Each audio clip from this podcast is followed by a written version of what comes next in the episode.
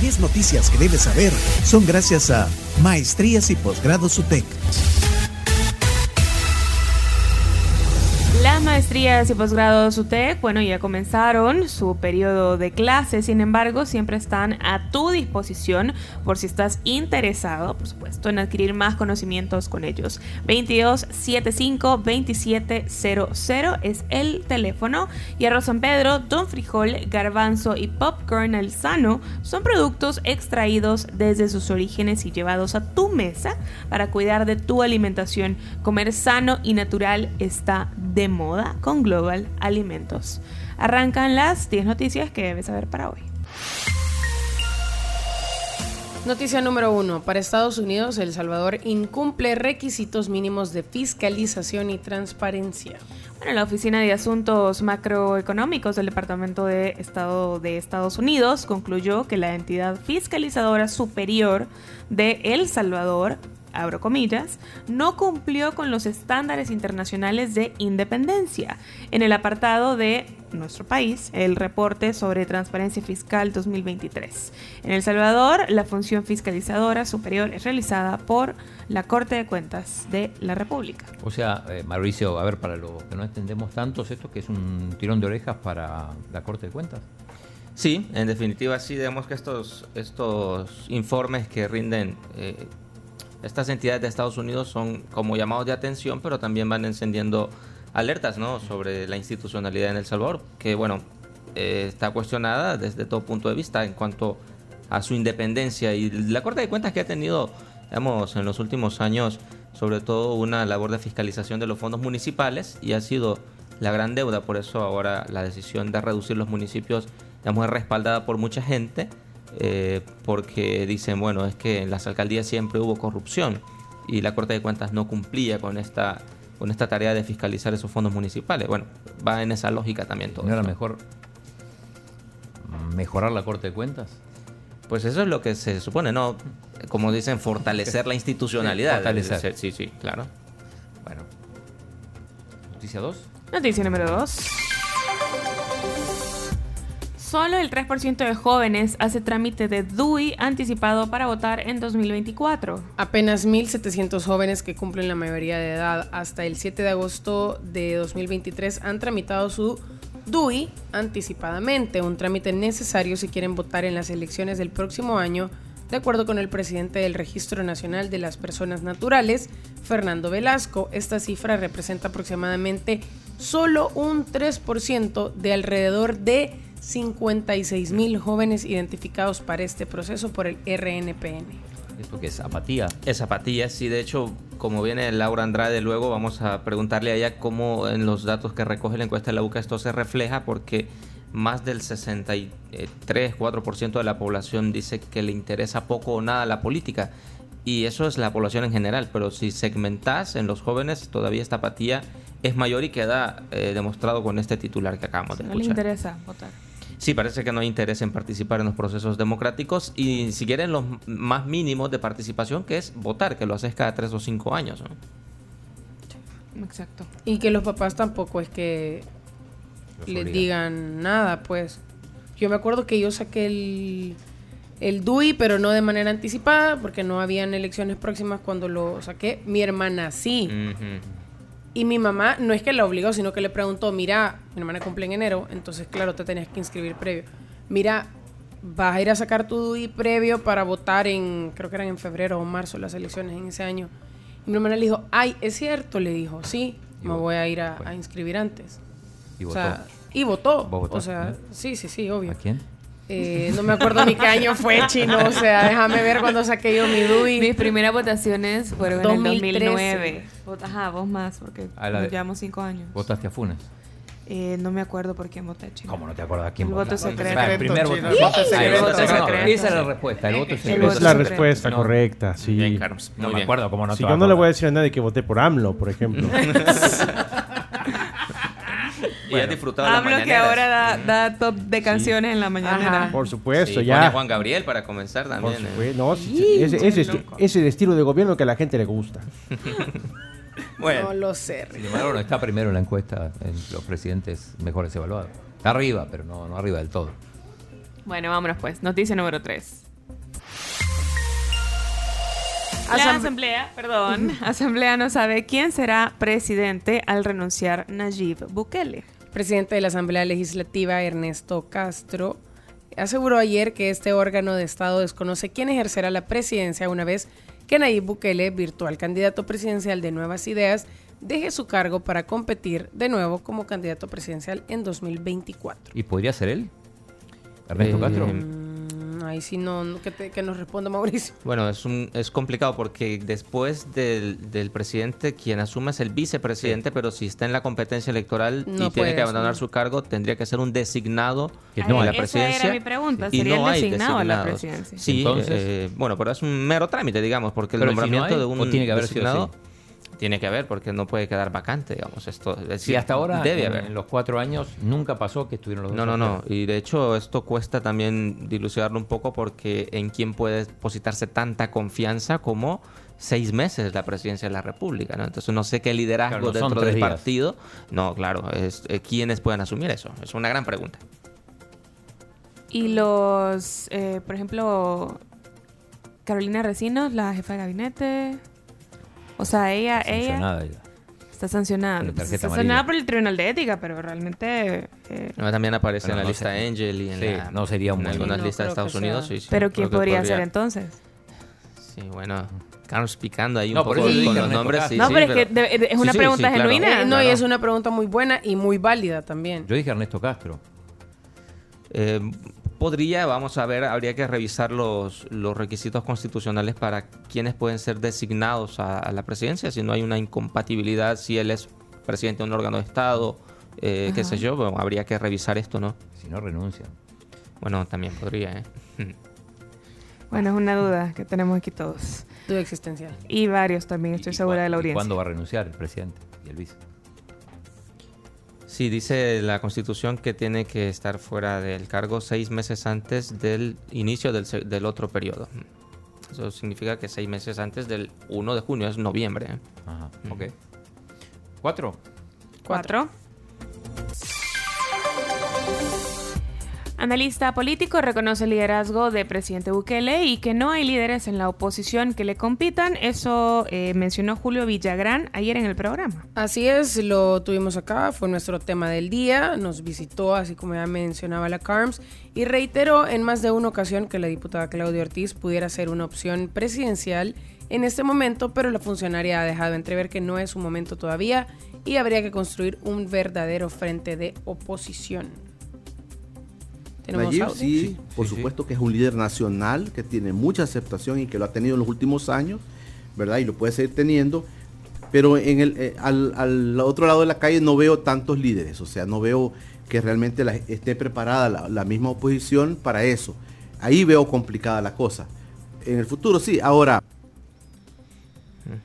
Bueno, Ahí eh, igual ahí está la conversación completa en nuestros podcasts con Julio Villagrán. Aquí alguien muy cercano a la Asamblea Legislativa me dice que si no hay designado, la Asamblea elige a alguien. Mm, ok. Ok. Entonces, digamos que sí podría ser, eh, en este caso, Ernesto. Castro. Hay una posibilidad, pues, Sí. puede ser. Y el vicepresidente de la Asamblea, que es eh, Guillermo Gallegos. Hay varios vicepresidentes. Sí. Y Sueci también. Sueci, Ujú. está, sí, Elisa Rosales, Rodrigo Ayala también son vicepresidentes. Bueno, ok. Ahí está la respuesta. Artículo 155. Número 5. Ministro de Trabajo emplaza a diputados que no les interesa que trabajadores sean explotados. El ministro de Trabajo, Rolando Castro, se pronunció ante la falta de aprobación del proyecto de la Ley Especial de Regulación de Servicios de Seguridad Privada que fue presentada este 2000 es- que fue presentado este 2021 y que ya no ha sido retomado en la Comisión de Trabajo de la Asamblea. Sí, esto lo, lo- lo hizo vía Twitter y, y es una insistencia que tiene Rolando Castro. Incluso se peleó con el diputado Mulato, ¿se acuerdan? Sí. Sí, es el presidente de la Comisión de Trabajo Sí. de, la, de la Asamblea. sí. Y no, bueno, no avanza eso. Sí, de hecho esto ha mostrado algunas fricciones dentro de Nuevas Ideas, ¿no? Porque cómo juega el ministro Rolando Castro, que ha sido muy crítico del trabajo de esta comisión en la Asamblea y a quien no le pasa lo que le pasó, por ejemplo, al diputado Romeo Auerbach, ¿no? Que al reclamar un poco más de, de celeridad en, en la discusión de un, de un trámite, de una ley, Amarilla Sí, también. le sacaron exacto y, y, bueno, hubo un poco de maltrato ahí, pero en el caso del, del ministro por su por su cargo creo bueno, dice estas cosas y bueno, ahí va, ahí va el pleito. Número 6. Capturan a concejal de alcaldía de Aguachapán de Nuevas Ideas acusado de pertenecer a pandilla. El concejal de la alcaldía de Aguachapán, David Alexander González Rivera, de parte del Partido Nuevas Ideas, de 35 años, fue capturado por la policía acusado de pertenecer a una estructura de pandillas. González también ocupaba el cargo de gerente interino de la municipalidad. Recuerden que todas las noticias se publican en nuestra cuenta de Twitter, ahí pueden leer completas las notas. Eh, y también queda grabado en nuestro podcast número 7. Señalado en lista Engel es invitado a Congreso de la Corte Suprema de Justicia. Bueno, la Corte Suprema inauguró ayer su Congreso de Derecho Constitucional, en el que participan magistrados de diferentes salas, jueces de sedes contra el régimen organizado y funcionarios de otras instituciones del Estado. Uno de los ponentes invitados fue el magistrado de la Corte Suprema de Justicia de Guatemala, Manuel Duarte, quien en 2021 fue incluido en un listado de funcionarios y exfuncionarios de la región, a los que el Departamento de Estado de Estados Unidos señaló por corrupción. Me imagino, no, no, no es así, digo, pero cuando pone el perfil de todos los ponentes, pone abajo. ¿Qué va a decir? Lista Engel. Como, como un asterisco. Digo, como ganador del Oscar. Sí, bueno, no, no sorprende esto porque de hecho los propios magistrados de sala de lo constitucional de aquí de El Salvador También están. Están en la lista Angel. Entonces, no tiene mucho de raro que el presidente de la Corte de Guatemala venga a este congreso, eh, que, que se desarrolla hoy en su segunda jornada. Pero siempre no deja de sorprender, digamos, que eh, estas personas que están señaladas en listas como estas, que hay unos que las desmeritan, ¿verdad? Eh, o que no les toman la importancia, sigan en cargos públicos. Y siguen representando a los países. Ah, sí. Sí, porque los cargos públicos, eh, bueno, en- los eligen los Pues presidentes, sí, no Estados ajá, Unidos. A, a eso voy, exacto. Entonces, pero siguen en, en- en estos cargos y siguen representando al país en diferentes eventos. Menos en Estados Unidos. Menos en Estados Unidos. No hay visa. No hay visa. Número 8. Asamblea reforma ley de activos digitales para que agencia Bitcoin reciba fondos estatales. Esto fue ayer en la plenaria. Eh, reformaron la ley de activos digitales para que la agencia administradora del Bitcoin y la Comisión de Activos Digitales puedan recibir fondos estatales. La reforma faculta a la Comisión de Activos Digitales y a la agencia para que reciban aportes del Estado, así entre comillas, y bienes del Estado de municipalidades, entidades públicas o privadas para su patrimonio, según los artículos 6A y 13A incluidos en la reforma. A, raíz de esto, tenemos declaraciones de Rodrigo Ayala de Nuevas Ideas, que explica por qué esto le va a hacer bien al país. se llama activos digitales, ustedes escuchan Bitcoin y no es así. Aquí lo que estamos haciendo nada más es protegiendo tanto al inversionista que va a comprar un bono, una moneda estable, etcétera, y al emisor le estamos pidiendo los requisitos que necesita tener para poder operar en el país. ¿A qué horas está Bitcoin ahí? ¿A qué horas? Yo no lo leo, yo no lo veo. También hablan de que se le va a dar fondos públicos a la agencia que custodia el Bitcoin. Eso no es cierto. Es decir, se le va a dar fondo público, pero para sus costos que tiene en salarios de las personas que trabajan ahí, etcétera, sus costos fijos. Porque hay una disposición en el artículo 16A que es cuál es el dinero que esa agencia podría en algún momento invertir y ese levantamiento de capital que pueda hacer. Y eso no viene de impuestos, eso viene de una persona particular que quiera invertir, como cualquier empresa. Bueno, este era Rodrigo Ayala y también tenemos la voz de César Reyes de Arena. porque hablan de no, de no mezclar peras con manzanas, porque no les gusta a ustedes que les hablen de Bitcoin, porque reconocen el mismo fracaso del Bitcoin al decir que la misma encuesta en donde los salvadoreños dicen el 85% no están de acuerdo con esta, ustedes son las mismas encuestas que ustedes utilizan también para intentar despotricar en contra de nosotros. Pero antes de responder cualquier tipo de, pregunta o iniciar cualquier tipo de debate, fuera bueno que le contestaran a los salvadoreños y que acaso no el Bitcoin no es un activo digital, pues. ¿Acaso no lo es?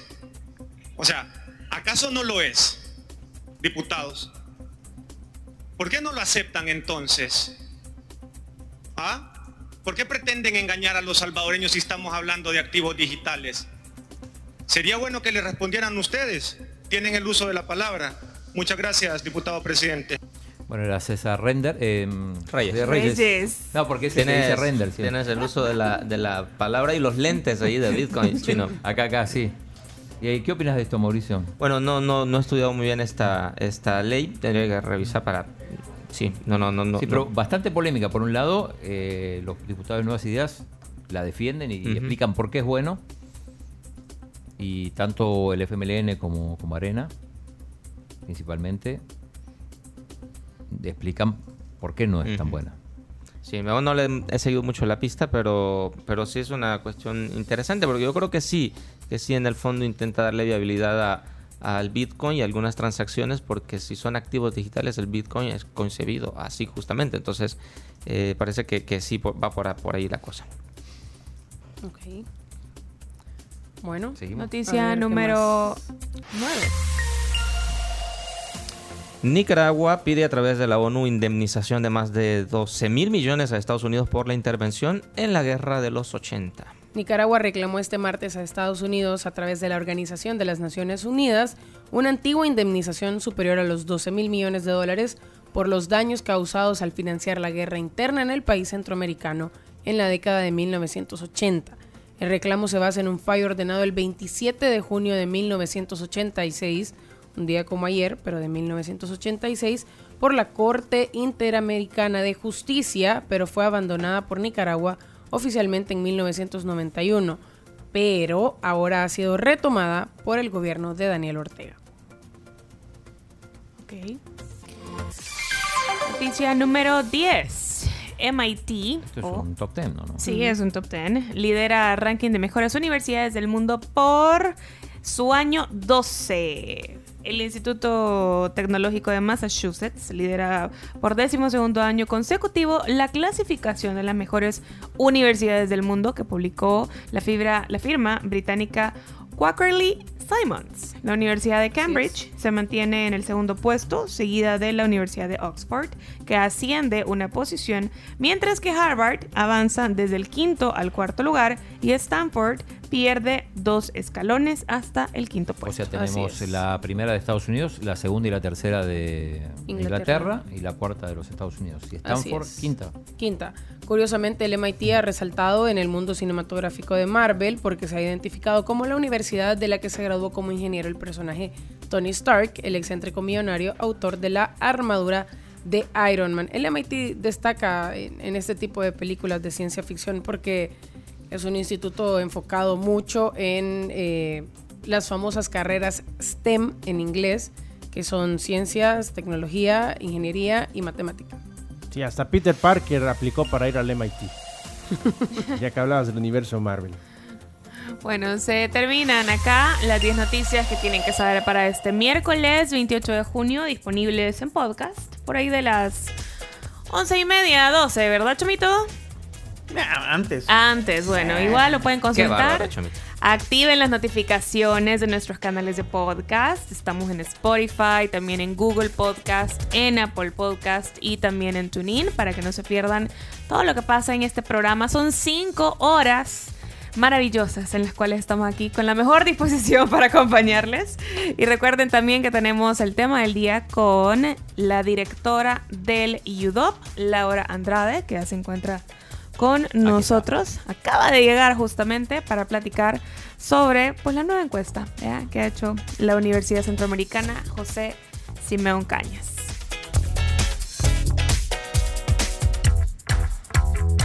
...70 años de Capri, gracias por permitirnos compartir y celebrar este aniversario con quienes son nuestra razón de ser, es decir, todos los salvadoreños. Capri es la perfección en la técnica del reposo. Y también el Centro Médico Escalón, que son atención oportuna cuando necesitas alivio. Son la respuesta para recuperar tu salud. Son el Centro Médico Escalón. Llámalos al 2555 1200. Oigan, y recuerden que la Universidad Pedagógica tiene diferentes carreras, una oferta académica muy amplia y pueden consultarla en su página web pedagógica.edu.sd. Ya regresamos.